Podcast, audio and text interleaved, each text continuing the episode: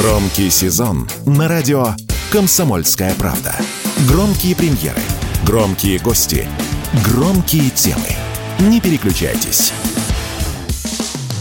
Что будет? Честный взгляд на 29 августа. Возвращаемся в студию, начинаем новый час, но для кого и просто первый час. И для всех напоминаю, трансляция наша идет везде. Одноклассники, Рутюб, ВКонтактике. Присоединяйтесь, если не можете найти ссылки, телеграм-канал «Радио Комсомольская правда», ну или мой телеграм-канал «Виталь Реальность». Там есть все необходимые ссылки, сразу присоединяйтесь. Это для тех, кто не слушает нас по радио. Ну, а также напоминаю, что можно в подкастах послушать, потом уже выкладываем все. После эфира всегда можно найти наши эфиры и наши подкасты. Ну, а к нам присоединяется мы все время говорим, как бы нам какое-нибудь тяжелое оружие использовать, а у нас сейчас подряд будут, подряд будут два таких мощнейших эксперта. Федор Александрович Лукьянов, главный редактор журнала «Россия в глобальной политике», председатель президиума Совета по внешней оборонной политике. Федор, здравствуй.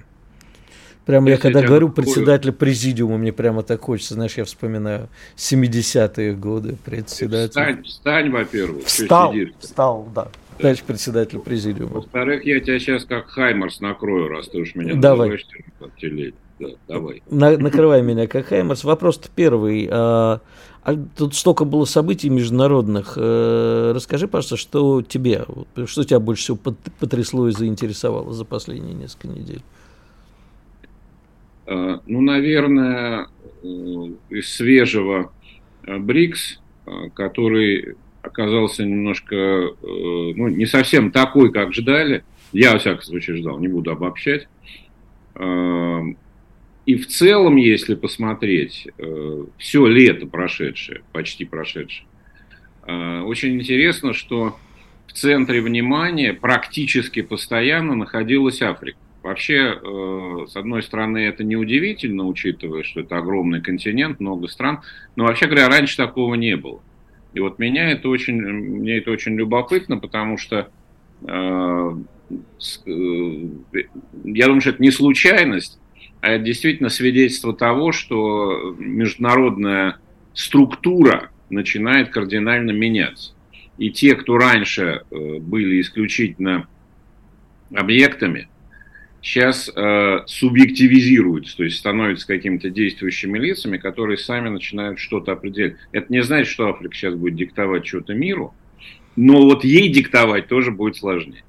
Я с тобой полностью согласен, меня эта ситуация радует, но и в принципе, как знаешь, всегда, если, как говорят французы, задним умом крепок, да, если посмотреть задним числом. Ты, кстати, если помнишь, я все время задаю глупые вопросы про Африку на всех конференциях, на всех встречах, да, потому что я как раз считаю, что мир будет прирастать Африкой, и поскольку в Африке есть все, что может понравиться, понадобиться в современных технологиях, то, естественно, война за Африку будет. И тут вот вопрос, какую роль займем мы. А что касается БРИКС, я не знаю, тебе не показалось а, странным, что, в общем, на БРИКСе не доминировали мы и даже не особо были слышны. А вот, ну да это тоже не странно, это, в общем, достаточно очевидно. И стало еще более четко вырисовываться, что все это делается в интересах Китая. Ну, возможно, Индии еще. Ну, ты знаешь, то, что мы не доминировали, это во-первых, понятно чисто технически, ну, скажем честно, все-таки отсутствие э, личное и присутствие дистанционное, оно несколько ограничивает э, возможности для общения и, соответственно, влияния. Но, с другой стороны, э, то, что мы не доминировали в БРИКСе, я бы сказал, что это хорошо. Потому что вот эта вот идея, что надо доминировать, она все-таки унаследована из предыдущей эпохи, э, когда мир строился, весь мир строился на принципе, кто победит, чтобы доминировать. Это могла быть там одна страна, как последние 30 лет, или две страны, как предшествующие 40, или там группа стран. Но в целом вот это вот доминирование некой группы над всеми остальными, э, что на самом деле отражает западную политическую культуру, которая всегда была – вот это то, что мы сейчас вроде бы ждем. Между тем, а, мне кажется, что мир, который наступает, я сейчас не хочу сказать, что он будет лучше или хуже, он просто будет другой. А, он не про доминирование в, в прежнем смысле. То есть можно пытаться доминировать, но что не получится. Вот ты говоришь, что доминировал Китай. Ну, в некотором смысле, конечно, страна, у которой такой гигантский ресурс, она заведомо имеет больше возможностей – но в то же время, если посмотреть чуть внимательнее на политику Китая, во-первых, Китай сейчас сталкивается с э, гораздо большими трудностями, чем еще, не знаю, 3-4 года назад. Это все признают. На Западе из этого пытаются сделать большую тему и, потирая руки, говорят, ну все, сейчас они рухнут. Это полная ерунда, конечно. Но есть проблемы, с которыми сами китайцы, с наличием которых согласны. Это, это, это одно. А второе, Китай, в отличие от, если бы на месте Китая сейчас были американцы, они бы начали э, значит, доминировать по полной программе.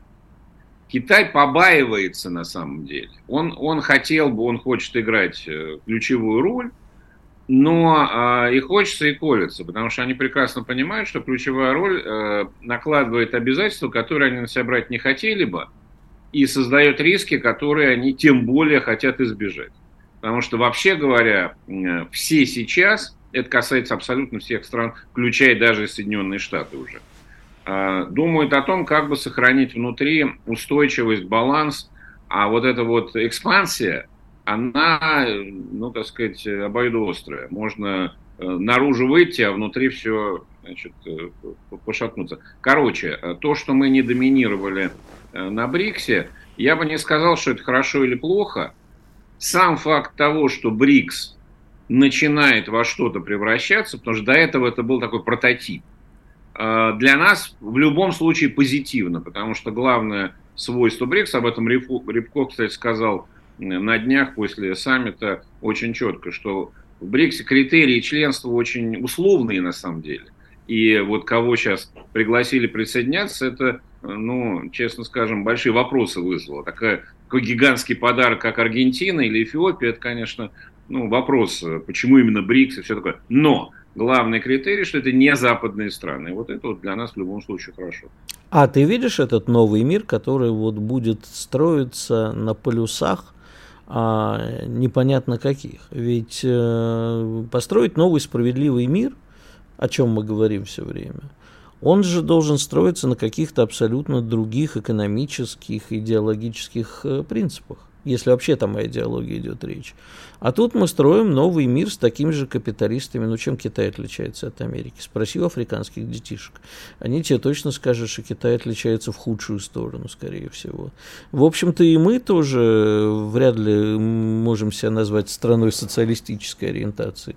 Скорее, с капитализмом со звериным лицом в данном случае. Потому что все худшее от Запада мы в свое время взяли. Сейчас мучительно от этого пытаемся избавиться. Так а как этот новый мир мир будет выглядеть и где будут центры этого мира? Ну, во-первых, ты употребил волшебное слово «справедливый», и это действительно часть нашей официальной риторики и наших чаяний. А, боюсь, что это не более чем а, такой словесный шаблон. Я как раз, может быть, э, циничен э, или, там, я не знаю, пессимистичен. Никакого справедливого мира не бывает. То есть Поскольку бывает страны... только похабный мир, да, как говорят. Нет, нет, он не обязательно, ну, похабный бывает, да. нет, он не обязательно похабный, просто несправедливость заложена в том, что страны очень разные, у них заведомо очень разные возможности, они никогда не будут равными. Можно стремиться к тому, чтобы, и, кстати говоря, на этапах предшествующих и холодную войну, и, как не страшно прозвучит, в период однополярного мира, по крайней мере, предпринимались некоторые усилия чтобы создать э, подпорки тем, у кого меньше возможностей. Там более или менее успешно это другой вопрос, но э, мир, построенный на институтах, каким он был во второй половине 20 века, он, в общем, на это был нацелен. Но э, эм, все равно невозможно обеспечить справедливость и тем более равноправие, поэтому не надо, вернее, стремиться надо, но надо понимать, что это недостижимо. А что касается идеологии, вот этот вопрос очень интересный, потому что Давай почитаем э, внимательно выдающийся документ, который был у нас выпущен когда это было в начале весны, концепция внешней политики Российской Федерации, в котором наша страна официально обозначена как самобытное государство цивилизация. Это впервые, это очень новый пассаж, интересный. Но я когда прочитал, я как раз подумал о том, что э, да, и, и это, на мой взгляд, отражает действительно то, куда движется мир. Не только Россия, а еще и мир. Так вот, на мой взгляд, цивилизация и идеология – это противоположные вещи. Потому что идеология – это некоторая конструкция, которая успешная, неуспешная, она, так сказать, формулируется и дальше продвигается по согласованию э, элитных кругов и так далее. А цивилизация, на мой взгляд, это э, не то, что в идеале, во всяком случае, должно быть, не то, что придумали и двигают, а то, что возникает из культуры и истории. То есть это процесс должен быть естественный. И мне кажется, что современный и будущий мир – это не мир идеологии, которые борются, как в 20 веке, а это мир тех самых культурно-цивилизационных общностей, которые возникают и дальше как-то функционируют по своим собственным законам. Федор, об этом через пару минут. Вы оставайтесь с нами. Сейчас прервемся на выпуск новостей и рекламы. Буквально через пару минут я к тебе вернусь. Продолжим обсуждать. Спорткп.ру О спорте, как о жизни. Что будет? Честный взгляд на 29 августа. Ну что ж, возвращаемся. Напоминаю, в гостях у нас Федор Лукьянов, а, председатель Президиума Совета по внешней оборонной политике, главный редактор журнала «Россия в глобальной политике». А беседуем мы с Федором Александровичем о том, каким же должен выглядеть новый современный мир. И, в общем-то, о том, как мы будем все, я имею в виду все страны планеты, выходить из той ситуации, которая сложилась. Продолжаем, Федор Александрович. А, да, так вот, возвращаясь к этой цивилизационной модели, если она реализуется, понятно, что то, что мы обсуждаем, это схема. Схемы в чистом виде не работают никогда, ни идеологически, никакие другие, но все-таки они могут определять контуры. И э, по поводу э, отличия цивилизации от идеологии, на мой взгляд, вообще современное развитие и то, то, что мы можем пытаться экстраполировать на будущее, э, должно привести к выводу, что идеологии или там миссии каких-то стран, они кроме них никому не нужны. То есть вот э, идея о том, что мы э, что-то такое сформулируем, будь то, не знаю, от религиозного до технократического, и поведем за собой, как Советский Союз или как там Соединенные Штаты в 20 веке и до сих пор, поведем за собой большую группу стран, вот на мой взгляд это все уже, это мы проехали. Никому не нужно, чтобы их куда-то вели. Что называется, не учите меня жить, помогите материально. Вот это известная То фраза. Есть... Она буквально воплощается. И в этом, на мой взгляд, ничего плохого нет, просто это надо понимать. То есть идеальная ситуация, это, наверное, для крупных игроков – это политика изоляционизма, да, когда все заняты своими делами, решают накопившиеся внутренние проблемы. В общем, и Китай, как э, ты прекрасно знаешь, и сам меня этому учил в свое время, а, никогда не э, последние годы не был игроком на мировой арене, он занимался своими делами, он был игроком на экономической, а не, не внешнеполитической арене. Ну, насчет изоляционизма я бы это слово не стал употреблять, оно очень жесткое, что ли, потому что в то же время изоляционизм невозможен. Потому что мир, несмотря на то, что глобализация в ее либеральном изводе конца 20-го, начала 21 века, она завершилась или завершается, но мир же не становится изолированным. То есть изоляционизм – это когда каждый действительно в себе варится, это сейчас невозможно, он все равно взаимосвязанный. Я бы сформулировал чуть мягче, что взаимодействие продолжится, более того, взаимозависимость никуда не девается, но из этого надо убрать э, пафосный элемент, потому что взаимозависимость, она естественна, ей надо управлять, и мы вот сейчас, э, ну, отчасти э, благодаря нашим добрым друзьям с Запада, мы начинаем ей управлять, потому что до этого мы ей не управляли, мы просто попадали все глубже в зависимость от других, причем неважно, Запад, Восток в данном случае, главное, что теряли собственные возможности. А сейчас э, вынужденно становится по-другому. И это, это всех касается. Это и Америки касается, которая тоже э, попала в большую зависимость от внешнего мира э, во всех смыслах. Ну, кстати говоря, любопытно, смогут ли они, захотят ли выбраться из финансовой зависимости от этого внешнего мира, как ни парадоксально.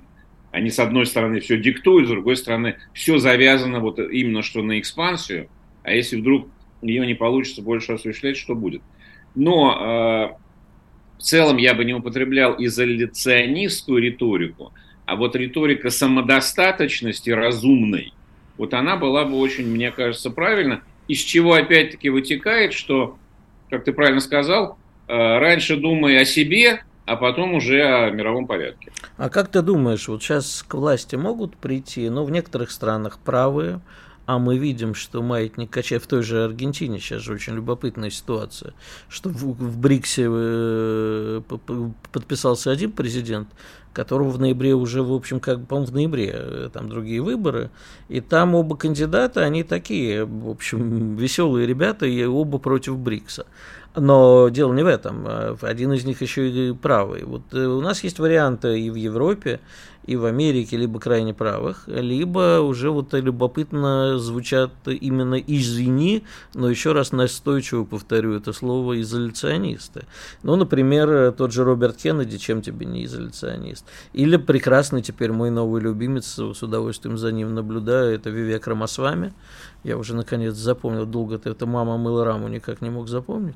Но теперь Вивек Рамасвами я запомнил навсегда, который вообще говорит, на следующий день, круче э, Трампа же, на следующий день заблокирую Украину в НАТО, э, прекращу войну и вообще об Украине забудем, мы должны думать о России, ибо с Россией у нас все будет хорошо. Вот э, каково, на твой взгляд, какова, на твой взгляд, возможность того, что политика будет меняться именно таким демократически выборным путем, мировая политика? Я думаю, что возможность такая есть, но она, скажем так, несколько ограниченная. То есть есть всегда встроенные предохранители, что ли, которые работают, э, скажем, в Соединенных Штатах в случае с Трампом. Эти предохранители не, обесп... не, как бы не остановили демократию, то есть они не, не, не смогли обеспечить неизбрание Трампа, но они, в общем-то, смогли обеспечить его, скажем так, не, не, впо, не вполне успешную деятельность как президент. Ты что, за демократов, что ли? А, нет, я не за демократов, я просто отвечаю на твой вопрос насчет того, где пределы демократического выбора. А, что касается вариантов, ну, я думаю, что при всей симпатии ни Роберт Кеннеди, ни Рамасвами шансов не имеют. Это почти на каждых выборах в Соединенных Штатах есть какой-нибудь яркий... Э, Берни Сандерс. Ну, Берни Сандерс, потом там был... Пэт забыл, Бьюкенен был наверняка. Во, во, во, во, во. Потом э, не, не так давно был Рик Санторум, который там вообще обещал гомосексуалистам, значит, э, вернуть уголовную ответственность и все такое. И это как раз сосыпется, потому что в конечном итоге выборы, особенно в Соединенных Штатах, это выборы, это большие деньги а деньги они вот такой не будут поддерживать. Но, а, безусловно, тенденция общая идеологическая, вот в данном случае идеология как раз подходит, как бы настрой, атмосфера будут меняться а, везде, я думаю. А, вот этот вот упомянутый тобой аргентинский либертарианец угу. какого-то левого толка, это очень любопытно. Ну, в Аргентине как раз может быть все что угодно, там могут такого избрать. Э, Болсонару, кстати, был вот в Бразилии. Конечно, пер, пер, пер, перед, между Сильвами, да, скорее. Между Лулами, да, и да. А, но а, давай по-другому взглянем, чуть отстраненно. Изменило это что-то принципиально в Бразилии, в Америке, в той же самой Аргентине? Я бы не сказал, потому что инерция системы очень велика. Это может быть инерция покоя или инерция хаоса, как в той же Аргентине. Но она, она сохраняется. Э, так что я не думаю, что мы, вот если брать именно западный мир, где ну, худо-бедно все-таки какие-то демократические процедуры иногда срабатывают. Я не думаю, что мы можем увидеть э, кардинальные изменения политики. Вот, ну, не знаю, Францию возьмем, вот, допустим, сейчас многие говорят, даже из истеблишмента уже признают, что э, если все пойдет как есть, а, в общем, все, наверное, так и пойдет, то шансы Марин Ле Пен снова резко растут на следующих выборах. Да, допустим. Я, значит, задаю следующий вопрос своим собеседникам. И что? Ничего, и, потому общем, что они все часть системы, к сожалению. Правильно, они все часть системы, иногда такая фронтирующая, которая хочет улучшить свое место в системе. Но это не революция. Поэтому ожидать эволюционного изменения мировой политики в сторону, которая нам кажется более правильной, наверное, не стоит. А революционную? Ну, революционную пока тоже, хотя здесь как это, вот здесь как раз накопление внутренних противоречий, наверное, рано или поздно к чему-то приведет, но, но пока мы далеки от этого. Тут вопрос другой, э, интенсивности, потому что можно проводить э, одну и ту же линию оголтело, а можно поспокойнее. Вот если поспокойнее, а это, собственно говоря, там условный Трамп, он снижает накал Э, вот этого самого экспансионизма, что, наверное, в целом лучше для нас, например, чем условно не Трамп, хотя качество не меняет. И, э, кроме того, у нас э, есть примеры, мы, по-моему, с тобой даже это уже обсуждали, но мне кажется, это важно напоминать. Вот мы немножко увлекаемся э, идеей, что там придут какие-то другие, например, консервативные, например, традиционалисты, и вот они тогда. Э, самый яркий пример э, правительства, которое нам идейно во многом очень близко. Это Польша. Угу. Хорошо нам от этого стало? Да нет. Так что здесь вот так получается. Пока нет. Вот давай пока нет, потому что мне кажется, что как раз сейчас юго-восток Европы как раз и станет той полей боя и демонстрации центробежных тенденций Евросоюза потому что ежели э, во время кризиса восьмого года, ну, к сожалению, время у нас уже подходит к концу, такая заключительная фраза, если в 2008-2009 году здоровая часть Евросоюза возмущалась, а нафига нам это Греция и прочая Восточная Европа, то сейчас Восточная Европа смотрит на все это и думает, а нафига нас втащили в этот блудняк.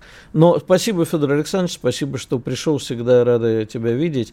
Напомню нашим зрителям, что сейчас у нас э, в гостях был Федор Александрович Лук Янов, главный редактор журнала э, «Россия в глобальной политике», писатель Президиума Совета по внешней оборонной э, политике. Ну, а мы сейчас прервемся на долгий перерыв, послушаем рекламу и хорошие новости. Я пока пообщаюсь с вами. А ежели будут интересные вопросы, то на них от отвечу.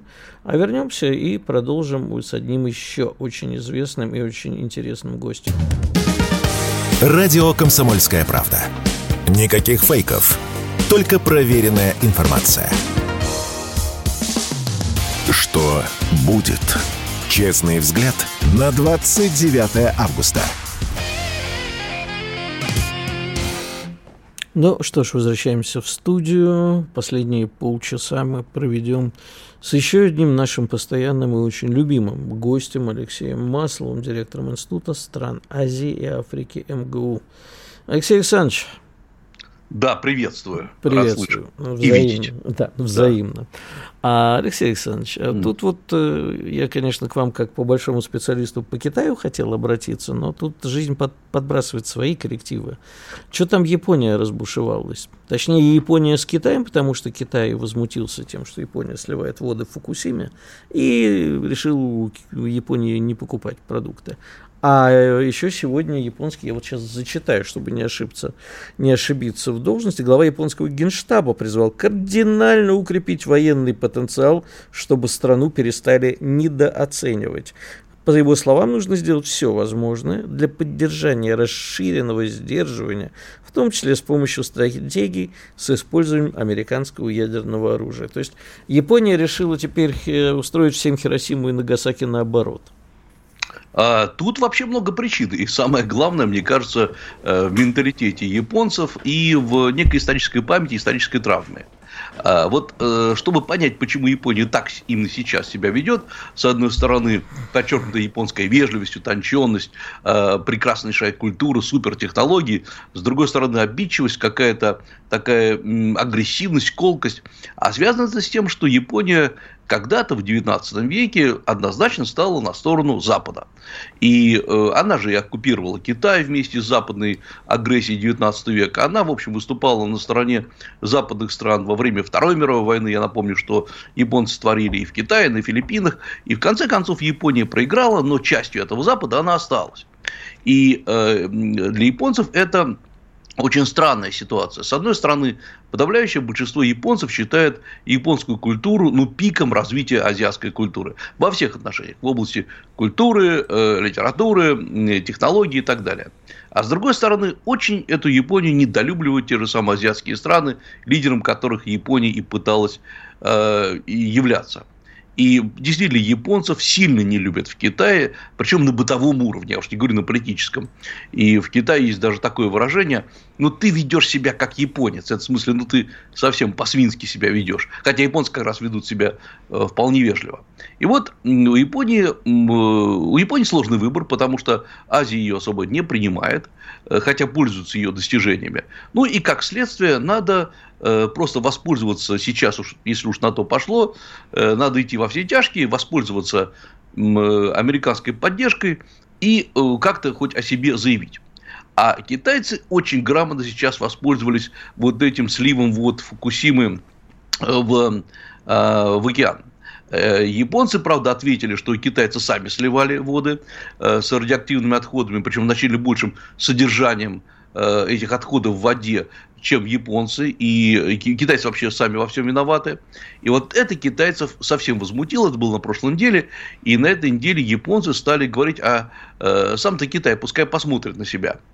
Мне кажется, что японцы сейчас, Япония как таковая, почувствовала для себя шанс, потому что действительно экономика Китая серьезно тормозится, внутри происходят сложные изменения. Самое главное, чтобы отвлечь население от э, экономических проблем, начинается в Китае новый виток борьбы с коррупцией, причем очень серьезный. Там коррупция теперь обнаружена на уровне всех медицинских учреждений, на уровне э, реформ медицины. То есть, в общем, дошли до каких-то совсем уж тонкостей.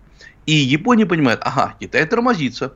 Возможно, от Китая сейчас будут отходить какие-то его старые друзья и союзники. И тут-то Япония как раз обвиняет Китай в агрессивности, в некорректности поведения. Ну, а заодно требует у американцев помочь японцам призвать китайцев к порядку. И э, расширить, э, прежде всего, поставки вооружения. И, кстати говоря, внутри Японии это вызывает огромные противоречия. Потому что, честно говоря, подавляющее большинство японцев, хотя и обижены на Азию, на весь мир, люди не агрессивные. Э, люди, которые пытаются ну, как-то переосознать свое поведение свою позицию в этом мире. Как Япония действительно оказалась за несколько столетий в такой странной ситуации. Э, а вот политики Японии, практически любой политик, начиная практически, наверное, с, ну, с Абы, и далее они пытаются на неком ультраправом витке выйти из этого положения. Развитие вооруженных сил, эм, обвинение Китая во всех грехах в Азии, обвинение в том, что Китай дестабилизировал экономику Азии, подмял ее под себя. Так что в общем, надо сказать, в Японии это воспринимается как некий новый драйвер развития э, свободного духа самурайства. На самом деле это плохо. Поясню почему. Потому что э, мне кажется, что-то в Азии очень много стало накапливаться вот этой вот негативной ауры, говоря ненаучным языком. И э, она, конечно, во многом стимулируется американцами. Чудовищная ситуация сейчас вокруг Тайваня. И вообще, когда читаешь тайваньские блоги, с одной стороны, в смысле блогеров тайваньских, с другой стороны, читаешь тайваньские газеты официальные, э, то ты как будто живешь в разных мирах. С одной стороны, подавляющее большинство таких блогеров, в том числе бизнесменов, средних бизнесменов, мелких, говорят, слушайте, не надо никаких нам боевых действий с Китаем. Нормально жили, нормально торговали, отлично заводили деньги в Китай, отлично пользовались китайскими банками. Супер, все нормально. Из Китая все, что надо, поставляли. Э, у нас там чуть ли не 60% всей э, экономики было нацелено на КНР. Все чудесно. Не надо присоединяться к Китаю, но продолжаем жить, как жили. А с другой стороны, читаешь официальные газеты, говорят, итальянские, что, как говорится, завтра война, надо готовиться, Китай хочет захватить остров. Э, и вот э, это раздувание, оно очень плохо влияет на азиатскую экономику и торговлю. Э, плюс к этому, если так посмотреть, опять-таки, по массовому сознанию, э, многие страны, которые находятся неподалеку от этих центров, они начинают сильно нервничать. Индонезийцы начинают это активно обсуждать. А если будет столкновение, нам-то как себя вести? Так мы, мы тоже просто... неподалеку. Вот интересно, ежели э, Япония настолько обнаглеет, что решит э, поднять э, проблему Курильских островов уже в военном аспекте. А я думаю, она решит. Потому что тогда в э, ход пойдут просто все абсолютно э, аргументы. Но э, вот надо понимать, что японское общество, оно в этом плане не консолидировано. Это значит, что да, все японцы, наверное, все до одного, э, считают, что э, Курильские острова однозначно э, японские. Имеется в виду четыре острова Курильской гряды. Но не надо сейчас об этом говорить, говорить, говорят многие японцы, потому что не надо вообще окончательно разрушать э, нормальные отношения с Россией. Ну, потому что ну, вообще-то это бизнес нормальный. И торговля морепродуктами, и японские моторы, японские машины хорошо реализовывались в России. Поэтому здесь тоже общество не очень хочет раскручивать этот маховик. Вообще страны вот на фоне украинского конфликта, именно азиатские страны, они стали на, ну, несколько чуть-чуть более рациональными, понимая, что никакого локального конфликта быть не может. В нынешнем мире любой конфликт превращает, превращается в глобальный. И в, как, в тот момент, когда ни правых, ни виноватых просто никто не видит. И рушится торговля, рушатся нормальные жизни людей, не говоря уже о погибших. Поэтому э, азиатские страны совсем, судя по всему, не хотят никаких боевых действий. Но американцы действуют сейчас в Азии очень грамотно, очень агрессивно. И как бы не издевались над американской политикой вообще в целом в Азии, и там лично над Байденом, э, американские дипломаты или специалисты по Азии, они постоянно находятся в контакте с Э, китайцами, японцами, корейцами, подталкивают их со всех сторон. И посмотрите, как они грамотно раскручивают Азию на ненависть друг к другу. Это гениальное, точнее, инфернальное э, решение. И э, если что-то, грубо говоря, грохнет в районе Восточной Азии, в районе э, между Китаем и Тайванем, к сожалению, это затронет Россию, потому что затронет даже не напрямую, а пускай косвенно. Я надеюсь, хотя бы косвенно. Или Но... напрямую, если Япония полезет отвоевывать Курильские острова. Да, ну а тут, например, э, я уверен, что может внезапно проснуться Северная Корея, у которой большие счета, э, счет по отношению к Японии. И э, вот эти все ракеты, которые то долетают, то, то не долетают до японских островов, они могут внезапно и попасть туда. Потому что, э, ну что, Ким Чен Ын недавно заявляет, что э, вопрос ядерной войны – это лишь вопрос времени. Я даже просто, как говорится, не хочу обсуждать этот вопрос. Может быть, мы его не так поняли. Но звучит, в общем, не очень хорошо. Все это такое сознание. А, а у Северной Кореи только два врага, что прописано во всех документах. Это э, США, это Япония. Южная Корея, как ни странно, не враг, потому что Южной Кореи для Северной Кореи не существует. Это просто часть Кореи, которая отделилась. Э, вот э, поэтому, если что-то начнется с Японии, и мне кажется, японцы это понимают, или вокруг Японии, будет просто массовое, массовое поле военных действий.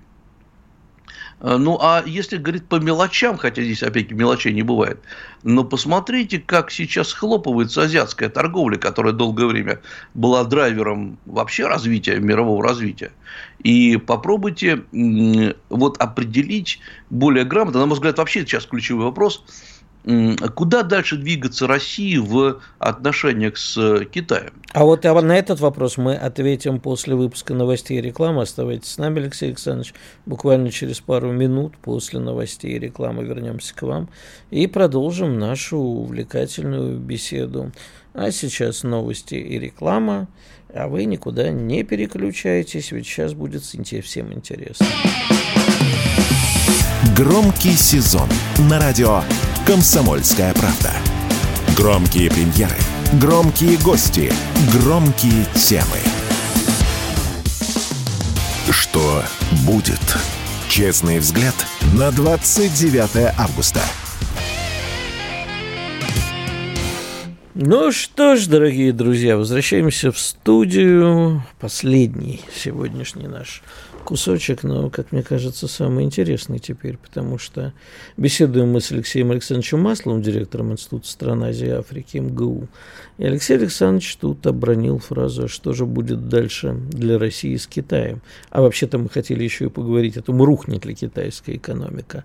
А в предыдущей части мы как раз говорили, напомню вам, о том, что, в общем, все может плохо завернуться с Японией, как бы Япония не полезла на Курилы и, в общем, вообще не стала центром милитаристского угара в регионе. Алексей Александрович, итак, что же Китай с Россией-то будет делать? И рухнет ли Китай? как экономика, ну или, по крайней мере, значительно скорректируется, потянув за собой всю азиатскую экономику, а в общем и мировую.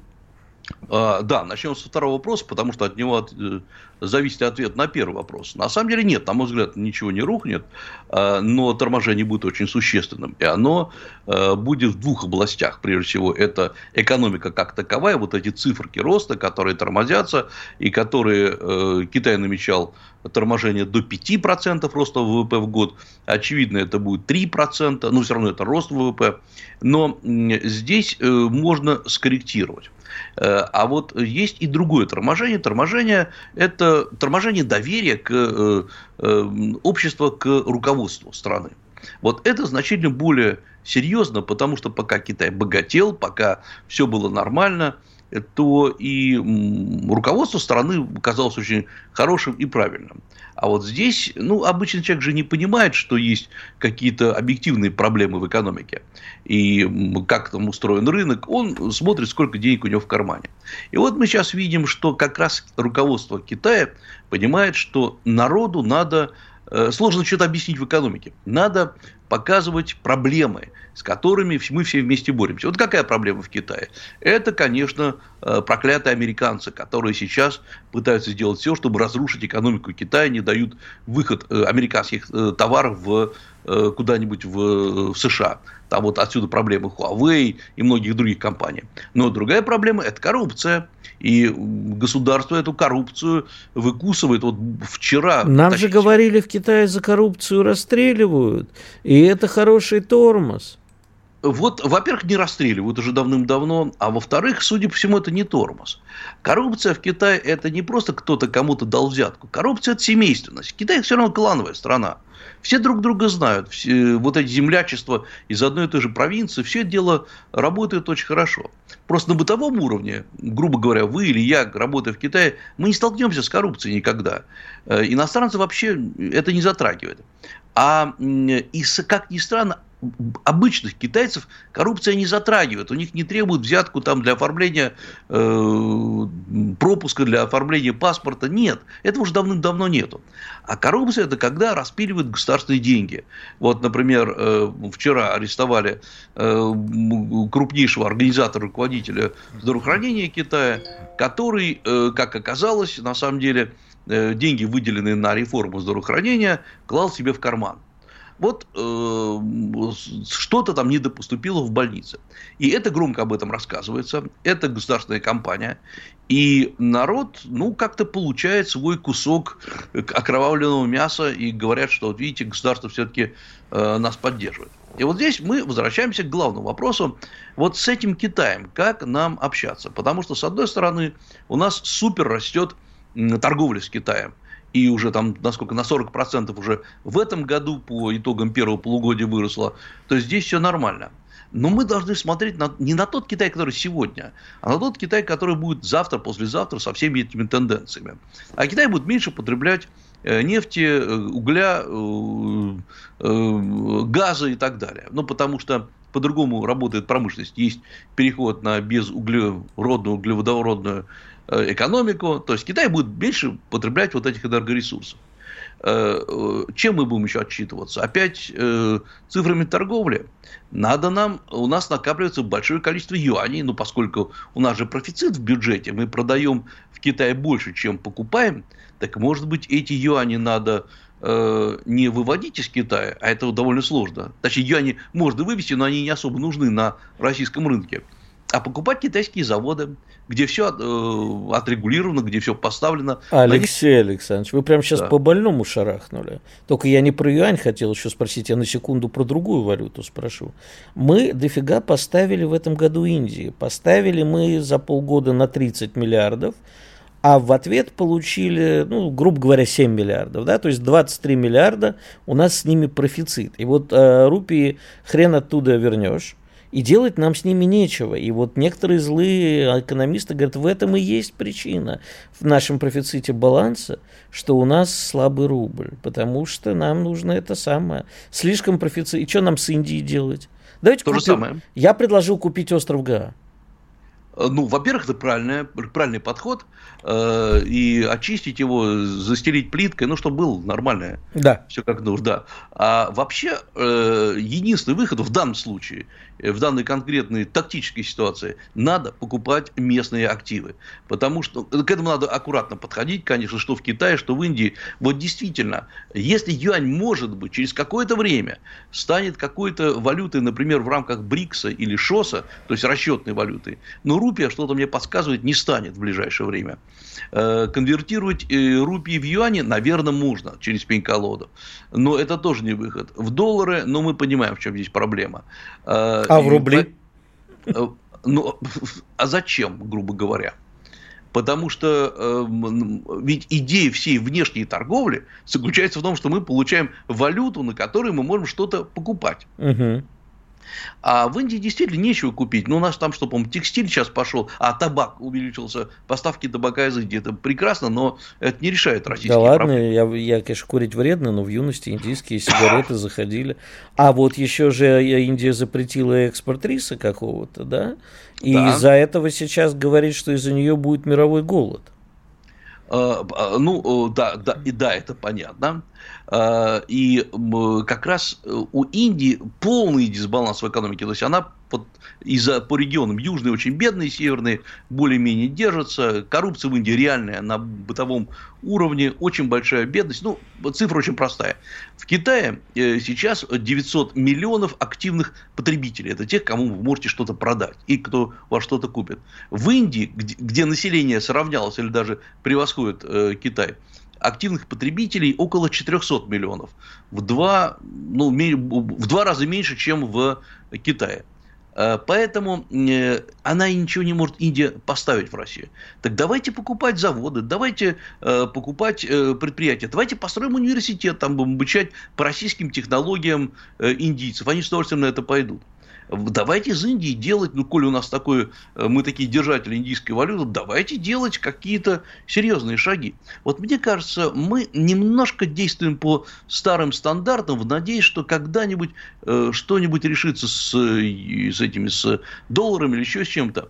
Но у нас уже планы сейчас с Индией, например, я так понимаю, переходить на торговлю окончательную э, рупия-рубль. С Китаем мы уже на 80% торгуем в национальных валютах.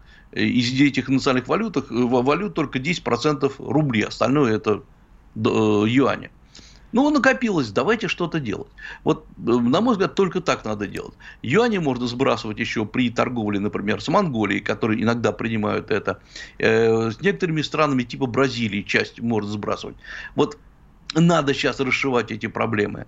А, вот а, поэтому тогда и рубль укрепится, если мы поймем, куда действовать, девать все, что мы тут накопили в большом количестве. А вообще, вот возвращаясь к проблеме э, России и Китая, э, мы почему-то, обратите внимание, несмотря на рост торговли, я не вижу, что у нас растут китайские инвестиции в Россию, кроме одного случая, это Автопром, да, китайский автопром нормально растет. А почему он растет? Вы думаете, потому что вот так уж китайцы решили помочь нам что-то решить?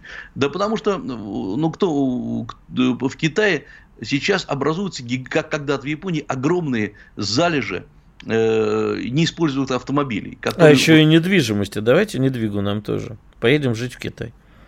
Да, то, то, та, та же самая история, где э, сколько, э, по разным подсчетам, от 12 до 25% жилого фонда просто не используется, не покупается. Ну так давайте.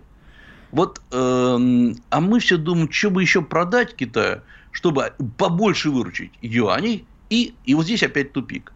Давайте нарастим продажи агропрома, там до 10 миллиардов, было 5,5 миллиардов. Отлично, нарастим. Только для Китая это укол иголочный такой, а ну, будет у нас больше юаней. И что будет делать алтайский производитель с большим количеством юаней, которые будут лежать у него на счету в каком-то российском банке?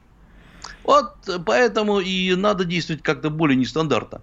Выдвигаться на территории Китая, в известной степени захватывать китайские рынки. Сейчас, благо, Китай открывает очень много Э, вариантов для того, чтобы закрепить иностранцев э, и закрепить иностранные инвестиции. Вот если вы реинвестируете в Китай деньги, которые получены в Китае, они освобождаются от налогов.